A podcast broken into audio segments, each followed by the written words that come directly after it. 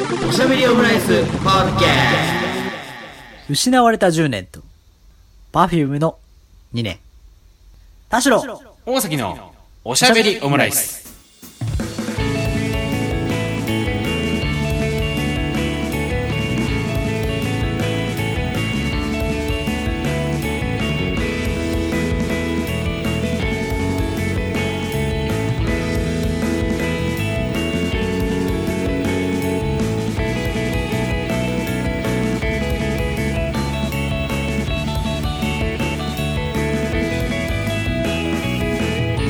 等身大のカルチャートークおしゃべりオムライス第205回の配信です。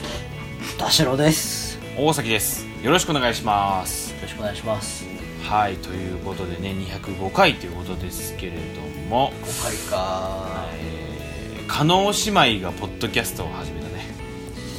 まあ、じゃあ205回分先輩ってことか。そうね。いや、すごいね、そうすると。205回人に差をつけて始めることってそうないから。うん。なかなかないですよ。なかなかないよ。うん。あの、向こうもね、一応なんか Spotify あの独占配信みたいな感じらしいんですけど、はい。まあ僕らも一応その Spotify には配信してるんで、はい。あのガチンコですね。そう加納姉妹と同じ土俵に立ってるってのはちょっと面白く感じてきましたけどねそうだね。あ何なんだろうね。ツイッターでもさ、同じ土俵に立ってるというのにさ、あうん音声となるとなんでこう俺たちのがあるんだろうね、みみんなそう思ってるじゃん。まあ、まあ確かにね、うん、音声コンな YouTube でもねそんな感じあんましないと思うんですけど、うん。なこと音声コンテンツってなるとそういう感じがねやっぱするよね。そうね。実際に聞いてる人の数とかさやうん。内容とかさうん。置いておいても全員そう思ってない、音声コンテンツって。いやだと思いますよ。なんだろうね。一うん。人 YouTube もそういう時あったのかな？あ当初は？あと Twitter もそのでもあでもそうだな。黎明期。ツイッターツイッターもさ確かなんか12年前それこそねあの広瀬香美とかが あのー幅を利かせた頃はそういう感覚があったと思うわ。確かに言われてみれば。あーなんかそれこそあのネットのさスレッド、はい。チャンネうん。ルスレッドも、うん。こうこのスレッドはうん有料で、まあよ良いスレで、はいはい。俺たちが楽しく盛り上げてるっていうのはやっぱりさなんかこうはいはい。グルーブがあったりするんだ、うん。いやあると思いますよそれも。なんか我々もツイッターを始めて、うん。始めたっていうかやってやり始めてた高校生の頃、本当はい。10年ぐらい前12年前うん。とかはうん。なんか深夜になんかすごいなんていうのかな修学旅行のはいはいはいはい。夜みたいな、うん。みたいな感じのしかもそういう言い方でさなんかこう投稿してた時期あったよね。あったあった。あれがあのーあれです。えっと震災直後とかでしたねやってたのは。ああなおさらそういうのがあったからか。そうそうそうそらそれともしかしたら今コロナの巣ごもりがちょっとこう、まあ、薄まってはいるけど全員、うん。全員そのなんていうのす巣ごもりをしてるから、ううんうん。ステイホームしてるから、うん。うんこうちょっとこう感覚が薄くなってるし期間も長いから、うん。ちょっとこう慣れてきちゃってるけど震災の時はなんかこの、どうどうしようもないことが起きてしまったがこの空間、この会話だけは今ちょっと一種の興奮というか、そうだね。まああれだね。非日常みたいのうんうが、ん。ツイッターでもあったよね。うんうん。だからなんかラジオっていうのがそういうのがなんかこうちょっとちょっと感覚として違うのかなと思ったりしてね、かもしれないですね。なんかでもなんかネット全体でそういうなんかその一体感みたいのってもうちょっと下火になりつつあるというかさもうあのあの分断どんどん分断分断に分断を重ねた10年だったなって感じもしますけどもね。うん。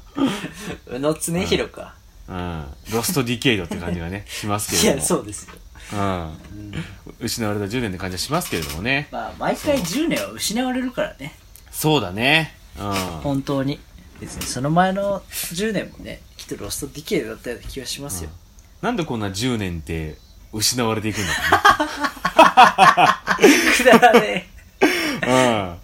10年失われがちですよ。10年あるあえる。失われがち。この放送のタイトル決まったじゃん、うん。うん。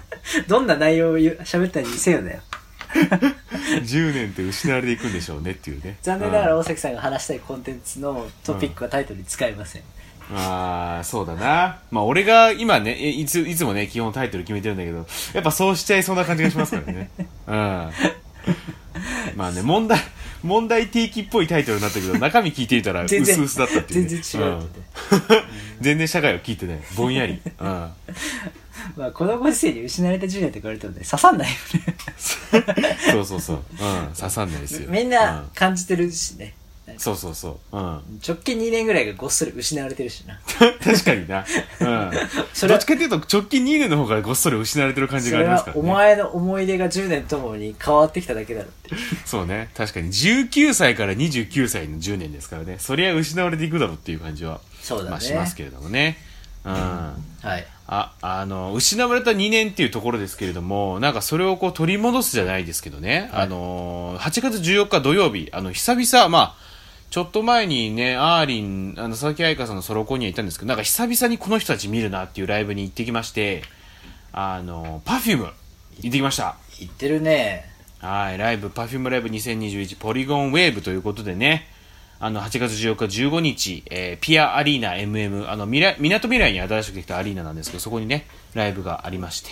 ああはいはいはいうんうんうん。あそこ新しくできたとこなんだ工事してる時からうん。あの毎週横浜に来てたんでうんうん。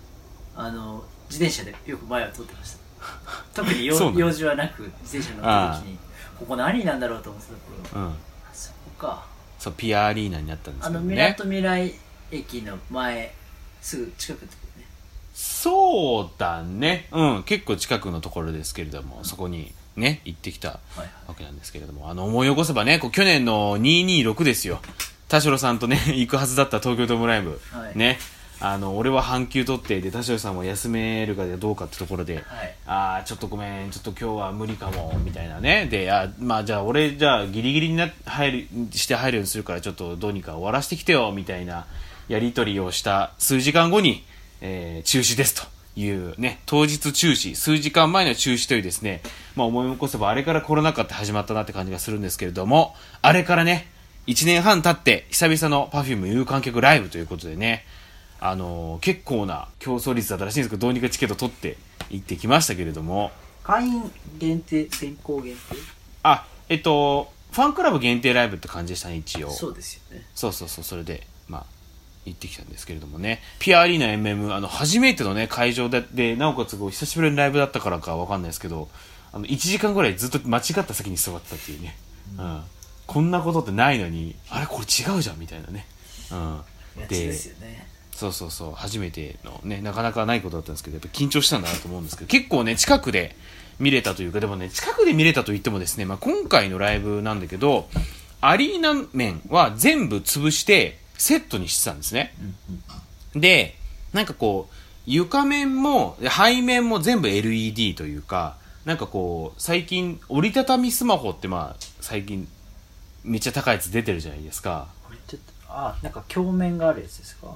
なんかスマホだけで折りたためるみたいな。うん。説明が いつに下手くそですねあのバカでかい版が置いてあるみたいな感じのね、セットだったんですけど。はいうん。で、なんか周り、その周りをなんかは、ジグザグな花道、なんかその、オードリーさんが MC でやってる、なんか、落ちるなって番組あるありますけど、あのセットみたいなのがこう周りにこう置いてあるみたいなね。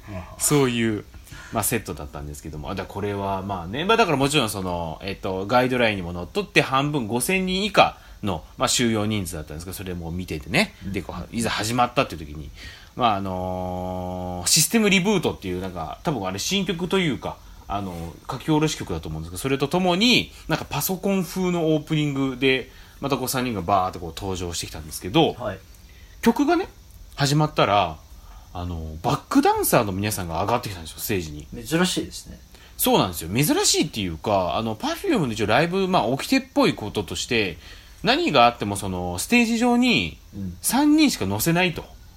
三人、ステージには3人しか、東京ドームとかでもライブやってきましたけど、その時ももう基本、ステージは3人っていう形だったと思うんですけど、今回、初っ端からこう、バックダンサーの皆さんが上がってきて、で、これ後々分かったんですけど、あの、11プレイの皆さんらしかったですね。あやっぱり。なるほど。そうそうそう。あのミキコさんあの演出のミキコさん演出振り付けのミキコさんが率いるダンスカンパニーのねイレブンプレイの皆さんがバッと上がってきて、で1曲目が「不自然なガール」うんうんこれめったにやってない曲だと思うんですけどいきなりこう1曲目バーンとこれが始まってでまあその PV の再現。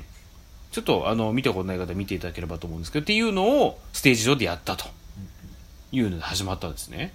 でまあそれ以降も、まあ、16曲全部でセットリストあったんですけどまああのいろいろタイムワープとかタイムワープはこうなんか周りの花道をそのまあバックダンサーさんが歩いたりとかあと「I Still Love You も」あの懐かしい。ば懐かしいよね。だからこれも久々に聞いたなと思ったんですけど、それもあのーバックダンサーさんが入ってでそれもすごいなんかかっこいい演出だったなっていう感じ。でなんかステージ上にちっちゃいステージが登場してきてその上に Perfume3 人がのあの登ってダンスするんだけどその周りにもバックダンサーがいてそう踊ってるって感じなんだけどサビの時はもうバックダンサーがもうピタッと止まってるみたいなね、そのそれも本当にやっぱちゃんすげえピタッと止まってるなみたいな。そりゃなうん。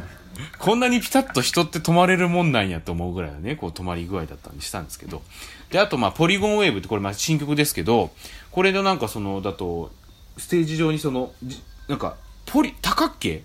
まあ、いわゆるポリゴンのオブジェがこうわーって出てきて、まあ、そこ自動で動いてるのかなと思ったら中、中にこう、11プレイの皆さんが入って、まあ、実は人力で動かしてたみたいな、そういう演出が結構あったりして、だから結構、バックダンサーさんも、まあ、11プレイの皆さんも絡めた、もちろんその3人だけでやるっていう、東京ガールなんかは、あの、東京の空をこう、さこうなんか3人がこう、トライアングル状の乗り物に乗ってこう、の、あの、飛んでいくみたいなこう演出があったりし、まあ、そういうなんか3人だけの曲ももちろんあったんですけど、結構なんかバックダンサーさんも出てきたっていうのが今回の大きな特徴だなっていうふうに思ったりしたんですけど、実質星野源だねもんそうなの？ういやいやその11プレイのダンサーがつついてそういうとこね。今まで、まあ、そうピンの人だった人が、うん。まあ他の曲もねそうだけど。そうそうそう。で、まあ、これまでさ、もう十何年も基本3人しか乗せませんっていう形でやってきた Perfume が、この場で、まあ、その、広さとしてもさ、東京ドームぐらい広いわけじゃないんですよ。まあ、もちろんセットは広いけど、まあ、そのセットめちゃめちゃでかいからバックダンサー乗せましょうっていうことでは多分ないとね思うんですよ。このタイミングでバックダンサー、バックダンサーさんを絡めて、なんかこう、PV の再現だったりとか、あとそのポリゴンが動く、セセット上でこうわって動くみたいな演出を、この場で放り込んできたのは、どういった意味があるかっていうことだと思うんですよね。で、それをこのタイミングで、タイタイミングでやろうと、このタイミングでやろうと思ったのはなぜかっていうことなわけですよね。いい？これもう、発注通りだな これもうポリゴンの箱開いちゃってるってことなんだよね。開いてるよだから入ったんでしょうん。まあだから本当これパンドラの箱を開けるようなは話ですけど、ね、この番組ではこうあんまり、まあもう本当全く触れないようにしてきた単語ですけど、これはオリンピックの開会式でやる予定の演出だったんじゃないかなと思ってしまうわけですよ。うんそうですねで、それを思うとね、なんかこう、胸、なんか胸が熱くなるというか、それこそ、あーちゃんも MC の中でも、えー、今回は、私たち、私たちだけのフィールドで、誰にも邪魔されずに、新しい時代のライブを作っていくんだということで、今回こう演出しましたっていう話をしていて、うんあの、このタイミングでそういうことを言うなんてさ、あの、邪推されてもしょうがないじゃないですか。そりゃそうだでも邪推されてもしょうがないようなことをわざわざ言うっていうことはもうそういうことですよねっていうふうに思っちゃうわけですよ。だからそれがね、なんかこのタイミングで、ああの、やっぱ放り込まれ、ね、いろんなね、こう文春とかの報道もいろいろ見てるとなかなかこう、ミキコ先生もね、こう、ちゃんと傷つけられてたというかさ、いやよくそれが出てきたよね。あのそうなんだよ世間に。ね。そあんなのもみ消されてさまあ、うん。本人が憤っていることって世の中にさ、山ほどあるのによくこんな下々のさポッドキャスターが喋るまでにさポッドキャスター、うん、弱小ポッドキャスターでも喋れるぐらいにさ、やっぱそこはこう、やっぱ今、やっぱぶ文春がすごい力を持っちゃってるなって、まあ、そそれはもうさておいてですけど、ちゃんとこう、まあ、みきこ先生とかも体調崩したりもしたわけじゃないですか、この1年半で。っていう、っていう話じゃないですか。あのね、報道によると。っていう中で、もう本当にこうなんか、みきこ先生含め、チームパフュームまあ、Perfume もね、出るかもしれなかったみたいな話もあったりしましたし、この1年半ってやっぱりこうちゃんと傷つけられてきたんだろうなっていうね、こう本当にいろいろあったんだろうなっていうのを、もう思わずにはいらいられないというか、本当にもうなんかかん、もう本当胸がね、こう、熱くなる。で、それをなんかここで、こう、ファンを前に見せられる、見せてもらってるってのは非常にこうなんか胸が熱くなるような、非常にこう、そういう感情があったライブだったなと思いつつ、まあもちろんそれ以外のとこでも、なんかまたこれ、あーちゃんの MC ですけど、まあこの1年半、もう何のために筋トレやってんだと。あの、何のためにプランクやってんだと思うような日々だったけども、あの、ポテチ食って激太りするところでもありましたけども、まあどうにかこのね、有観客ライブが決まって、どうにかそこをなんか頑張ることができたと。で、ノッチとかもね、なんか普段はそのでもないけど、ほんと本当になんかめっちゃこう力入ってるような感じを感じたんですよ。なかなかこう、なんて言うんだろうな、熱い感じってなかったと思うんだけど、それを一緒に感じられて、なんか皆さんの前にこう立ってようやく、ようやく初めて Perfume のノッチになれましたと。いうような話もされていて、たりとか、まあ一方でその歌集家は、まあ今回このここにこの場に来るっていう選択をされた方も、まあはたまたこういろいろ悩んで考えてキャンセルされた方で家か家で応援することを決めてくれた方すべてのこう選択を尊重しますというふうに言ってくれて、まあ、それも非常にやっぱ Perfume らしいなと思ったりしたんですけど、まあ、そういった意味でこうやっぱりこの1年半、まあ、いろんなもう本当に我々以上にこうねあの締め付けられてきた3人がようやくこの観客の前に立てたっていうところがあのこの胸熱だったなと思いますし、ね。まあ、もちろんそのそうそうそう、まあ、テクノロジーとの融合みたいなところもなんか本当になんか当たり前というかなんかそのテクノロジーとの融合によってこう Perfume がこう巨大化したような感覚というかね、こう会場全体がこう Perfume が包み込んでいるような、あの感覚になったしあのそう結構そういうなんか、あの演出がガンガン続いた中であのマカロニはあったんだけど、なんかあのスタンドマイク3本でこう3人がこう歌って踊ってるみたいな、まあ、でなんかセピア色のこうなんか風景でみたいな、それをカメラで撮ってそういうカラーリングしてるって演出だったんだけどなんかそのスタンドの方から伸びてる影がこう360度こう動いていく。だからこうこれ多分照明のなんか具合でそういう風にやってんのかなっていうね。その動きと影もシンクロしてるしそういう風にやってんのかなと思ったらその歌い終わりマイクから3人が離れたらその影がつきっぱなしであこれやこれ映像でやってたんだみたいな。そういうなんかえだからそのあの床も LED だからさ。なるほどね。そうそう。だからそこにこう影を映してそれとシンクロするような動きをしていたということでなんか人力とやっぱりそのテクノロジーの融合みたいなのもやっぱさすがだなと思ったりするともあったし、あとまあ MC がなんかやたらと今回面白いなっていうのがあってなんかアクターズスクール20年このタイミングでさ20年ぐらい前のアクターズスクール時代の話とかもしてなんかこういうねこう久々にこうやってあのーリハやったらその時のあのあの話を思い出した。それこそなんかノッチが入る前ぐらいの話をしててさ。はあ。まだこう別のメンバーが Perfume だった頃の話とかしてて。げ芸人のラジオみたいだな。そうそうそう芸人のラジオみたいな感じ。誰なんだよ！って。そうそう。誰なんだよ！って、本当もうね、20年以上前の話だから。で、なんか、あのーアクターズスクールの曲ね、こうやってたら、なんか、あの、お母さん、自分らのお母さんこう後ろでこう腕組んで見てて、もうちょっと腕が上がってないみたいなこと言われたりしたよね、みたいな話してて。で、それでまあ、パフュー、当時ね、パフュームは歌もダンスも下手だけど、揃ってるのがいいって言われてたみたいな話をしてさ、そんな時代もあったんだな、みたいなね。あの、揃ってるし、笑顔なのがいいよね、みたいな話。あったねみたいなのを話しててさやっぱそれもちゃんと笑えるしでもそのこのタイミングでこの20年以上前の話をするって非常にこうもうエモすぎるだろみたいなねずるいわみたいな風に思ったりするっていうので、まあ、MC も非常に面白かったなっていうので、まあ、非常に熱いライブで。濃縮した感じだったのね。あのーそうそうそう。濃縮した感じ非常に良かったなというのを感じた。なんか本当に今年1年はもうこれ以降何見てもこれ以上のものはないんだろうなっていうのを思わせるようなライブだったなということで非常にいいものを見れたなというふうに思ったんですけどそれと同時になんか自分自身でさ今回のこのライブがすごい非常に良かったのでももちろんそのあのステージ上のことも全部良かったってのもあるけどなんか社会情勢というかその3人を取り巻く環境込みで、うん。すごくいいものだったなっていうのを感じているなっていうのを自分自身思ったんですよ。3人を取りあこういうのが実現できたとか。そう実現できたともある。この1年半こう踏みにじられてきたみたいな背景も込みで、うん。すごいなんかすごいものを見れたなっていうふうに感じてるなって自分自身思ったわけで、うん。でそれってさなんか僕自身そのエンタメカルチャーそのものだけじゃなくて、ん。こうそれをこう取り巻く環境みたいなのが込みじゃないとそこまでこう感情を揺さぶられなくなってるんじゃないかというかなんかもともとそういうあの下世話なそのなんか認識の人間だったんじゃないかっていうのにちょっと気づかされた部分もあって。それは前からそうなんじゃないですか？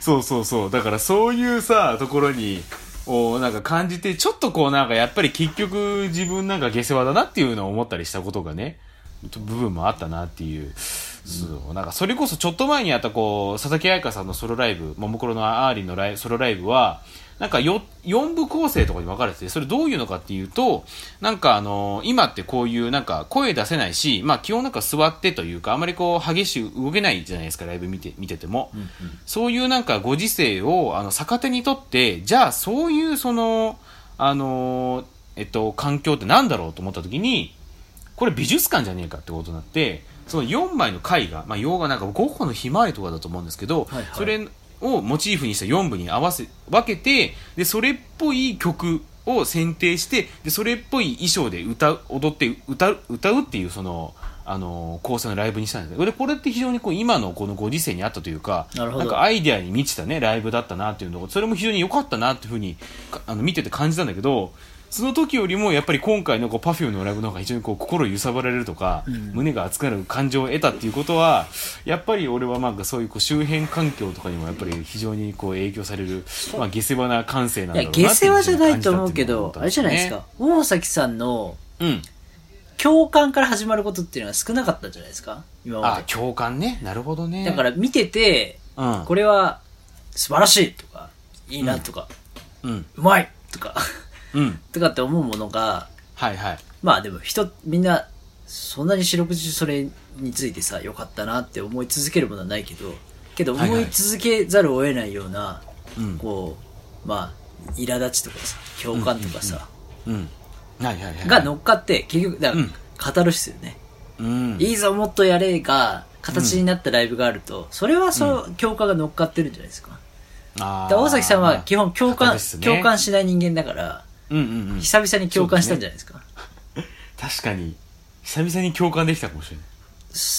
の上で、うん。でなんかこう信じている政党が活躍してるみたいな感じかな、あまあちょっとそうだね。例えが良くないかもしれないですけど。まあでもあそうかな。でもそ,、うん、でもなんかその例え非常に合ってると思うわ。なんか、まあでも、うん、うん。うんそうだね。そうだな。うん。だからみんなが生き取ってることを、なんかこう、すなんだろうな。で誰からも後ろ指さされないようなうんうんうん。形で、まあわからない、誰からもっていうのは極端だけど、うん。で、こう、少なくともそこの観客にいる人に対しては、うん。そうだよねっていう、うん。まあなんだ一体感を作れた。っうん。ていうのはあるかもね。カタルシスですね。確かにね。だそれで言うと、私はそうんの映画が、はいはい、毎回、うん。えっと、この映画は見てて面白かったのか、あの、うん。オールタイムベストかって結構そういう違いがあって、なるほど、私がその時見た時に、うん、とかまあ、その瞬間じゃなくても見てて、うん。ああ、こういうことを言ってほしかったし、それがとても、あの、美的にすごく良かった。絵的にん、音的に、編集的に良かった。が、とても、まあ、その人が言いたいこととか、まあ、これを面白おかしくやりたいと思ってることを、こういう形でやってくれると、最高になんかこう、刺さるな、みたいな。はいはい。みたいな、なんかこう、文脈をの波に乗って、こう、うん。伝えられると、なんかこう、打ちのめされる瞬間があるというか。で、そうじゃないと、なんか見たけど、どんな内容だったっけなみたいな。よかったのは覚えてるけど、なんかまた見てみるか、みたいな、なんか、ちょっとジャンクフードの楽しみ方になっちゃうところはあるけど、なるほど。なんかその文脈にのっとってちゃんとこうパンチを繰り出してくる作品の方がオールタイムベストになり得るあ、そうです、そうです、そうです。うん。そうだ、共感した上で、はいはいはい。そう、あの、楽しませてくれたものとか、うんうんまあ共感っていうか理解もだけどね。理解ね。なるほどねっていうのもあるけど、うん。まあでもやっぱなるほどねより、うん。共感今回で言うと憤りが重なってると、そりゃそうだわな。まあそうなんですよね。なんかまあそれに対でもね本当今回はなんか Perfume のライブにしてはなんか珍しいというか結構なんかダークめな演出もちょっとあったりしてなんか、まあ、幕間のところでまたこれあのイレブンプレイの方がこうステージにこうバッて出てきてでなんかこう黒いこうなんかでっかい手にこう翻弄されるみたいな 結構直接的だなっていうそうだね。うん。だからよっぽどだったんだろうなっていうふうに感じざるを得ないっていうね。そうですね。うん。そういう、やっぱりこの、なんかどうなるかなと思ったんですよ。このいろいろあってね、こう報道とかあって、やっぱりこの、この1年半で、うんあの、このチームパフュームというのはもうクソじじいどもに、あの、蹂躙されてきた1年半だったっていうのが分かってる中で、んどういうもの出してくるかなと思った時に、やっぱこう、ちゃんとアンサーを返してきたっていうね。まあそれが黒い手に翻弄されるわな。直接的ですね。そうね。よっぽどだったんだなっていうね。そうですね。お前お前ら覚えとけよマジでみたいな、うんそういうこうアミューズのねあの 株式会社アミューズからしたらもうふざけんじゃねえぞみたいなね。まあでもやっぱりそうだな。な。んかアーティスト単位で言うと、メッセージとかパフォーマンスに集約されがちだけど、はい。これ、会社だからね。それで言うと。会社？そそのビジネスとして考えたら、うん。なんていうの？しょうがないよ。今はそういうメッセージ控えなよってことないからな。ってやっぱ思うわ。自分の日々、日々の仕事とか、まあ世間の仕事に置き換えたら、うんなんか今それは、ないからなっていうのは？あだからその、なんていうのかな。まあ今ちょうどフジロックやって、はいそのそうですね。なんて、出る出ない、行く行かないとかってうん。あるし、はいはい。本来はアーティスト本来に委ねる話でもないかなって話とかあるじゃないですか。そうね。あ、っていうか、まあ今回はそうせざるを得なくなってるけど、これが、うんそのアミューズがって今言ったけど、うん。なんだろうこれオリンピック関連でうん、こう、巻き込まれてしまって、うん。逆に、こう、まあ、損をしたというか、被害を被った側からすると、はい。はい。一アーティストだと、アーティストだから、そういう活動は控えなよ、みたいな目線になるけど、うん。これ、企業で、うん。今回の発注がオリンピックの、まあ、この、こ個人の理由ではい。損なわれたら、はいはい。いや、普通は損害で、こう、うん。対企業対企業とか、うん対法人対法人で、きちんと、はい。い、やいやいや、あ、ということであれば、あの、はい。こういう対処がありますんで、うん。対応くださいっていう話に本来はなるじゃないですか。はいはいはいはい。いやいや、発注消されても、いや、だって最初に、あの、契約書交わしてるでしょみたいな話に、まあ、アーティスト同士もなるんだけど、世間のん見方としては、うん。まあ、なんていうか、ちょっと戦望もあるのかもしれないし、うん。だお金も持ってるとか、なんかそういう個人的な感情が先に出るじゃないですか。こういう、はい。人が先に立つとね。うん。なんて言ったらいいのかな。そう、でもこれ仕事だからさっていうのあるじゃん。うん。うん。うん。うん。うん。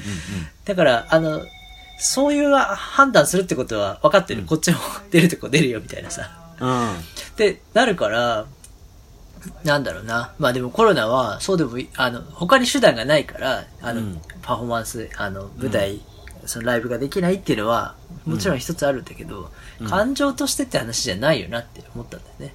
うん。これが、たたまたまエンタメの話だったから、うん。特にできるできないの制限とかアウトプットが狭まったけど、うん。私は小売業にいるけど、これが急に全部売るなって言われたら、うん。おお確かに困困るし、会社としては全員動けなくなるわけだから、まあ、うん。エンタメでそれが起きてるってことはね、うん。なんかこう、世間の感情とか考え方って動き変わるよねって。あなたの車メーカーの LINE 全部止めます、コロナだからって言われたら、どうやってそれ回避するって考えたときに、リモートでやったらいいんですかって本当に言うのかみたいな話でさ、うん。まあ製造業だけじゃないですけど。うん。だから今年はこのエンタメっていうのはそこの優先度がさ、急にこう引きずり下ろされがちだし、他の代替案が、うん。エンタメだけじゃなくても浮かばないはずなのに、うん。やらないってことになりがちっていうのは、うん。なんか、そのライブっていう形で今、なんていうのかな、こう、返すしかなかったっていうのはやっぱりあるんだろうね。そうだよねなんかちょっとこう、うまうまく原稿はできなかったけど、なんか、まあでも、全員に当てはめたら、うんなんで矛先だけそこに向かなきゃいけないのみたいなのはあるかなと。そうなんだよねなんかやっぱり結局あとはまあやっぱりこの1年半でもう正解出ませんでしたって話ですからね。もう、で、なんかもうタイムリミット来ちゃった、来ちゃってるっていうのも多分あると思いますしね。またパンドラみたいになってるけど。うん。これもう、パンドラ、もう本当もうパンドラの箱を開けざるを得ないじゃないですか。もう、完全に。あと、やる側もそうだし、まあ見る側、まああとはまあ、これも、これは完全に感情論ですけど、はいもう見る側ももう限界ですよね。1年半こういう状況だったらね。もう、そう、もうやるなら行くよみたいな。やってくれよって話にそうなる。ねうん。まあなんかそこに対しては、そ、そこ全ベッドの人じゃ、だけじゃないっていうのも理解してるから、うん。なんだろう、もうみんながそのエンタメ、ライブを求めて、うん。こう、やまないというよりは、ちょっとこう疲れちゃって、そこ自体のニーズが当時とは変わってしまってるとかっていうのもあるかなと思ってうん。いるんだけど、うん。なんか、まあそれこそ映画の話であれなんだけどさ、うん。こういう時ってもっと人殺されないって思ってんの？なんだろう？いや、よくないよ。あの、うん。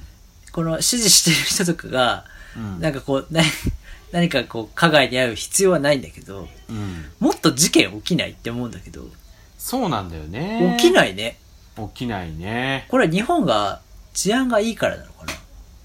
まあ治安がいいもあるし、あとはやっぱりその、まあ、あのーもう、あれですよね。もう考えるというか、そういうなんか、そういう活力みたいのを徹底的にこうなんか削いでいくような政治あ、ごめん、加害っていう言い方あれ、あの、ちょっとうん応募だったけど、その、うん我々からデモとか、うん。なんかその民衆レベルの愚痴ではなくて、うんもうちょっと、それこそあの、ビジネスとしてお金が動いて、うん。もうちょっとこういうのを整合性持って、うん。だからその政治のネゴが、うん。その今、100ゼロで今、ちょっと我々、我々田代先からすると、うん。違うんじゃないのって方にうん傾いてるけど、そこにさ、相反する団体があったとするじゃん。相反する意見があったとするじゃん。うん。そこに対してのネゴの動き方がさ、うん。もうちょっとこう、目に見えて、双方で起きてもいいもんだけど、うん。あとなんか、い今のやられ方がとても稚拙じゃない？うん。え、そ、そんな感じで決めてんのとか、そ、そんな理由で動いてんのとか、うん。爪甘くないの、うん。なんかこう連続があるとさ、うん。いや、もっと頭いい人が頭いいやり方で、そこ処理してそうだなとか、そういうちょっとこう、おつむが弱いうん。場面、事象をうん。すげ替えるような何かがさ、うん。起きててもいいことを私は映画で幾度となく見ているのに、うん。なぜそれを誰もしないってやっぱ思うね。頭いい人はそっち行ってないからじゃないですか。いや、っていうところでお金が割かれそうなのに。頭いい人もそこ行ってないし、うんで、お金も割かれない。そこには。あ、だそ、それが、あの、この負の感情、フラストレーション、だそのパ,、うんパフュームが演出に向けたいという感情が、うん。あの、そこに向かわない理由が何かあるのね。だ我々が、えーおい、なんだようんこれ、やってられねえよって思う感情が、他であったら、うん。ああ、もう、ここ、あの、なんて例えばタクシーのうん。運転手のストがあるとか、タクシーというインフラを止めますとか、うん。バスのインフラ止めますとか、パリとかって結構ヨーロッパなんかそういうイメージあるんですけど、あるある。うん。っていうのが一つね、うん。ないじゃないですか。ないですね。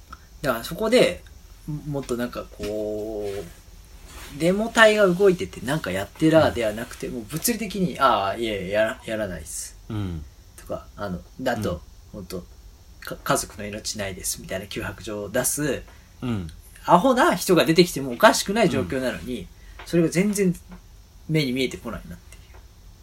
まあ、だから、あれじゃないですか？黒い手に翻弄されてますっていうのをうんパフォーマンスで活動する人がいる。うん。実際にそれを、あの、なんかこう、もっと違う形でアピールする人もいるっていう、なんか他の事例があまりにもなさすぎる。うん。だから基本なんか国民性がもうちょっと陰湿ですよねっていうの最近感じるじゃないですか。確かにね。なんかさ、いろいろ起きるね、事件とか見てもさ、基本なんか自分より弱い方に、なんかこじらせ、こじらせちゃってるや連中が、うん自分より弱いものをめがけて加害するわけですよ。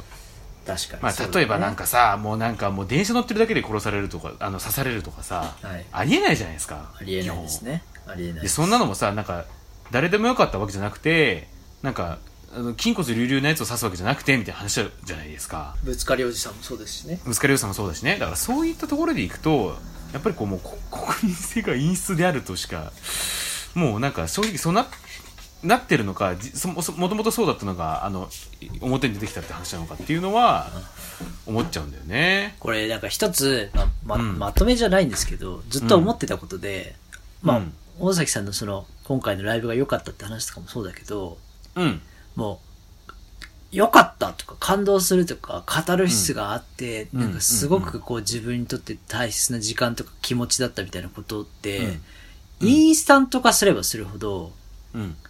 もう不干渉になるというか。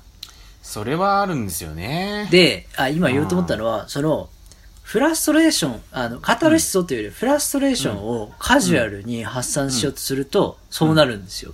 うんだからカタルシスってねこう溜めて溜めて溜めてうん。とかこう時間や気持ちやこううん。高めてうん。こうそれを形にするからうん。こうなんかこうカタルシスってものがあるじゃないですか。うん。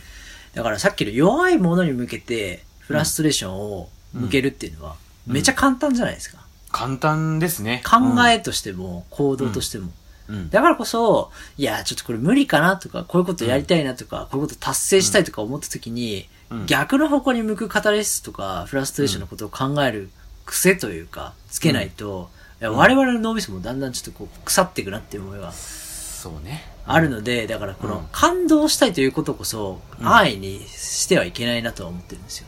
そうね。だから感動したいなと思って、えーエンタメを摂取するみたいなことはやめた方がいいああ、そうそう。結果としてそうそうすごいなんか感情が揺さぶられたみたいなことは非常にまあいいいいんだけどもってことですよねそうそうそうそう。でまあ、僕も確かに今回感動しようと思って Perfume のライブ行ってないですからねそうそうそうそう。うんまあ、こと、その、なんだ、今の日本の政治はってぼやくぐらいだったら、うんだツイッターとか結構、え程よいはけ口になっている可能性があると思うんですよ。はけ口で終わっちゃうとちょっと良くないんですよね。そうそうそうそう。だかうん。ら、あいつの方がこういうことしてていいなとか、うん。こんなやつもいるからダメだとか、うん。それこそ我々と、マスクしてない人がいるからそこを、なんていうの、指摘して、ううんん、俺はちゃんとしてるからって言って回るみたいなことは、まあ、無価値だとは思ってて、うん。よりはどうするみたいな話とか、うんまあ、例えですけどね。うん。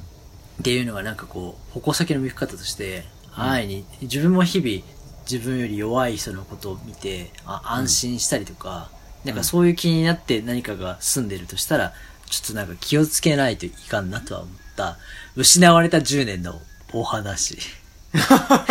ちょっとまとめていただきましたけど。まあねだからやっぱり失われた10年とめっちゃ失われた2年をね、まあ、取り戻せるようなライブだった。まあでも取り戻してはないけどね。あのーこっからまたこう始まっていく行きたいっていうのね。まあそれこそ Perfume はあのーテレ朝ドリームフェスとかあとスーパーソニックもね、えー、と出演予定でございますのでそちらもねちょっと楽しみにしていきます。ここからまた始ま,、まあ、まあ始まら始まりそうな感じしませんけどもね。うん。そうまあなんかさね。うんちょっとねどうにか どうにかならんのかっていう感じはうん。ありますけれども、というところで、えっと、今回のライブですけれども、えっと、12月頃にですね Amazon プライムビデオで見れるようになるということあ、です。そうなんですね。そうなんです。あの今回なんかひょっとしたらブルーレイ化とかはねしないのかもしれないですけどあの Amazon プライムビデオということであ。の12月から見れるの。これもねビジネスやな、そっちも。多分こあの今回のライブ自体のそのバッ強力なバックアップは実が実は Amazon からあったっていう話もねあったりするので、そのそれでこう実現可能になった例えもありますので Amazon プライムビデオで皆さんみあの全員見てください。これはもう絶対ね見ていただければと思っております。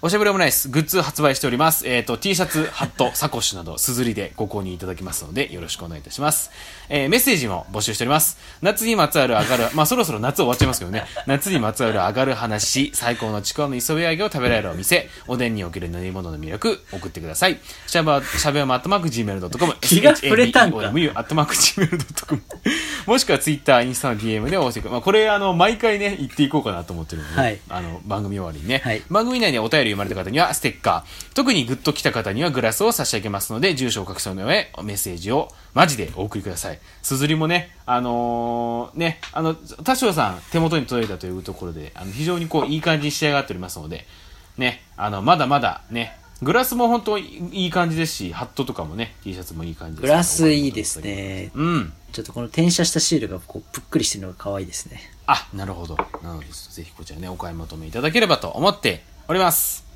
それではまた、お好きな時間におしゃべりオムライス。